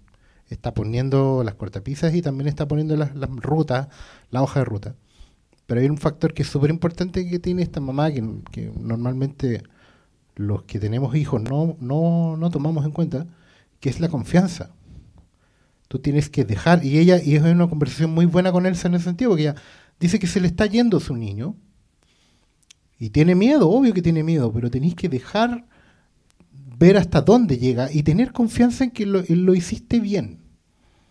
No probablemente, como en la película explícitamente dice, no lo vas a ver con tus propios ojos, pero tienes que hacer un salto de fe y tienes que creer que de verdad lo que dijiste y lo que diji- y pusiste ahí en el camino, en la hoja ruta, está bien y va a funcionar. Tienes que creer en el, en el niño, ¿cachai? Por eso digo que partí eh, la conversa con el tema del adultocentrismo, porque siento que una visión adultocentrista del mundo no cree en los niños. Está segura de lo que el adulto sabe, ¿cachai? Entonces, sí, así, claro, en qué momento los niños se convierten en adultos no lo sé, por eso están todos traumados hoy en día, ¿cachai? Y estamos yendo a terapia tratando de convertirnos en adultos y el proceso adulto dura 25 años porque la confianza, la confianza de- del otro, ¿cachai? Uno, uno diría, esta mamá no estaba para salvarle la vida a Yoyo, estaba para recogerlo cuando se cayera. ¿cachai? Por eso ella misma le amarra los cordones de los zapatos. ¿cachai? Porque son esas metáforas no muy sutiles, pero que están ahí para, para llevar el debate al otro lado. ¿cachai? De decir la historia, diga, esto es lo que no estamos viendo. Si nos ponemos en el punto de vista de los niños, vamos a ver que ese es el factor que no estamos cubriendo. Sí, y yo solo acotar lo que tú dijiste de la paternidad, de esto de dar un marco, de decir no hagas esto, no hagas esto. Yo creo que acá, claro, la Scarlett Johansson está, está, está cagada porque su marco es, es, es bastante terrible. Y creo que teniendo eso en cuenta, creo que sí lo hizo. O sea, creo que cuando, cuando le da vuelta la cabeza y dice, mira a las personas que están ahí colgando, está haciendo eso. Está- esta es la piscina en la que te podéis caer. Y, y- nunca sermoneando, que eso también es bien, es bien interesante. A mí me encanta la muerte del padre que hizo el Bromas. Eh, Joker el año pasado al, matarte a Thomas Wayne, que el mismo Nolan te- se encargó de decirte que era el weón más bacán que existe, una persona justa, con mucha conciencia social, que toma el monorriel y le dice, hijo, hay gente mucho menos afortunada que nosotros, y para qué nos levantamos, Bruce, para, para volver a... no, ¿por qué nos caemos para volver a levantarnos, Bruce? Y de eso saltamos a ese viejo culeado facho que uno aplaude que el weón lo maten. eh, eh, es hermoso, ¿cachai? Creo que, creo que, y creo que las películas, incluso las películas pop, las más, perdón, no hemos terminado, señores. Chao, Jonás. Nos vemos, que bien. Incluso, incluso las películas más pop se lo están cuestionando, te, te están mostrando, te, te están rompiendo las estatuas. Y Es eso- que digamos que afecta al entorno, porque sin Trump de presidente de Estados Unidos, yo creo que esa lectura de, de un multimillonario no habría sido, sobre todo con el canon que existe siempre, el peso de, Mm. oh, esto es un personaje de ese cómic que ya está descrito. Pero eso, pero sabéis que esa lectura todavía es mejor, porque el- volvemos al hecho de que las películas estén conscientes del mundo en el que están. Eh, Que, sí. que- que es O el- sea, las buenas películas lo están. Ese, ese es el punto. Y, y por eso también las películas hay que evaluarlas en su propio contexto y no, no, no pensar que una que no sé, pues, que el exorcista, no- oye, el exorcista hoy día no da miedo. Sale. Dale.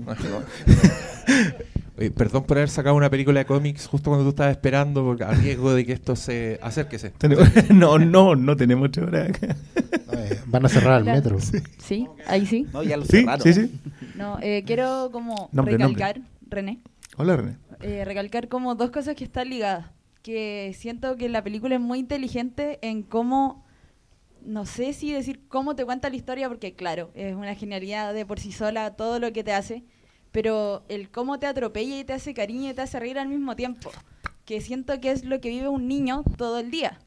¿Cachai? Pasáis la tristeza cuando se van tus papás, ya da lo mismo. Todo lo que experimentáis es todo muy nuevo todo el rato. Y siento que yo sentada ya era una niña eh, esperando que la, no sé, pues que Elsa no se matara cuando le escribí la carta para jugar con ella y decir como, soy loco malo y ya la tengo que hacer sufrir porque es judía. Y se va y dice, chucha, se va a matar, así como, no, qué mierda, no, ¿qué hago? Y uno así como, no, weón, que no se mate, ¿qué va a hacer ahora? Está ahí como todo el rato, igual muy metida en tu papel de niña, que te está sacando la película, o de niño, que te está sacando la película todo el rato. Y ahí mismo vengo a sacar que eh, vengo a defender la, mm, la nominación de Scarlett Johansson porque eh, hemos hablado todo el podcast de ella. Simplemente por eso. Eh, Igual, le- que yo creo que le estáis predicando al coro, pero. como que no sé si Pero está bien que lo defender, diga. es verdad, pero encuentro que veo lo que hicieron para que esté nominada porque con gestos muy sutiles quizás eh, nos hizo sentir la maternidad, ¿cachai? Nos tuvo a todos llorando, como casi que Scarlett Johansson sacó una mamá que ella en verdad como que en la mayoría de sus papeles no es, incluso en Marriage Story no es como No una mamá, ¿cachai? Sino que es como una persona que le tocó ser mamá para ser feliz. Perdón si no la vieron. Eh, pero como que siento que sacó esa maternidad que nunca ha tenido y nos arro- como que nos arropó a todos. Yo, yo, y, yo y igual creo que. encontré muy genial eso como los gestos, ¿cachai? Como que de verdad todos salimos de acá como con Scarlett Johansson como nuestra mamá cuando dormábamos y va a ser como la figura materna, la nueva figura materna 2020. Lo encontré genial, así verla a ella como de verdad así como esa mamá, abuelita bacán. Fue wow. Ah, abuelita. el, el drama Sí, de. Muchas gracias. Oye, yo encuentro, me, me encanta esto que dice de la infancia porque es cierto, pues el, el, el niño en su día llora, odia, desea la muerte, pide perdón, se caga la risa. Y, y yo, yo era un poco así su vida pese a todo lo que estaba pasando a su alrededor. Eh, so- solo acotar, solo porque me acordé eh, de Donde viven los monstruos, la adaptación de Spike Jones, donde justamente vamos a un mundo interno de Max, del protagonista que es un niño, y los monstruos, estas criaturas, son rasgos distintos de la personalidad de un niño. Hay uno que es muy enojón, hay otro que es muy tierno, y es donde el niño se siente más bienvenido. Y creo que son, son bien hermanas con Jojo Rabbit desde ese punto de vista. Sí, no, no lo había, pero sí. Gracias. Sí, está, está bien. No, lo, lo de, lo de Scarlett Johansson es cierto. El personaje está muy bien escrito, es cierto. El, el misterio que la rodea está muy bien construido. Pero en realidad, si no lo si no hubiese entregado ese papel, no hubiese entregado esas sutilezas para interpretarlo, no, no, no, no hubiésemos estado aquí la hora conversando de ello. Creo que tiene toda la razón, René. No, que yo quería mencionar acerca de eso de los niños, cómo son. Somos todos así. Todos durante el día amamos, odiamos, queremos matar a alguien y después lo queremos con todo el alma. O sea, somos todos así. Y han hablado mucho del, adultocentrismo y yo creo que nos equivocamos en ser adultos cuando pensamos que ser adulto es tener ideas que están cristalizadas y que no tienen que cambiar. Y que tenemos que tener esta identidad así, yo soy una persona tan, tan, tan, tan, tan, yo soy una persona inteligente, yo soy... Y no nos damos el permiso de quebrar eso, que es lo que hacen los niños. Y yo creo que ahí está nuestro gran error, y eso es lo que crea las guerras, y eso es lo que crea el fascismo y todo eso. Más allá de, bueno, que estoy de acuerdo también con el tema de la opresión, pero lo que nos lleva a tratar de oprimir a otro es este miedo intenso que tenemos a ver amenazada nuestra identidad, a ver amenazada la historia que hemos creado acerca de nosotros mismos y que está cristalizada porque somos adultos, o sea, somos respetables, etcétera. Y siento que tenemos que aprender de los niños esta no cristalización de ideas, este poder decir, oye, quizás estamos del bando equivocado ahora mismo, todos. Quizás yo estoy equivocada en muchísimas cosas. Y eso me ha llevado mucho a ir cambiando mucho de opinión y que las puedo defender así con mucho fervor cuando las creo, pero después puedo decir, no, sabes que no, yo creo que no, estaba súper equivocada, que ya lo he dicho más, y lo voy a seguir diciendo. Eh, siento que eh, siento que esa es una es una invitación que hace la película y Que los niños no tienen temor a equivocarse. exacto. No tengamos temor a equivocarnos. No creamos que tenemos la razón. Eso es lo que nos lleva a la guerra. Creo que no podemos decir nada más que super eso, Sí, así que muchas gracias por venir, cabros, y nos vemos en el próximo.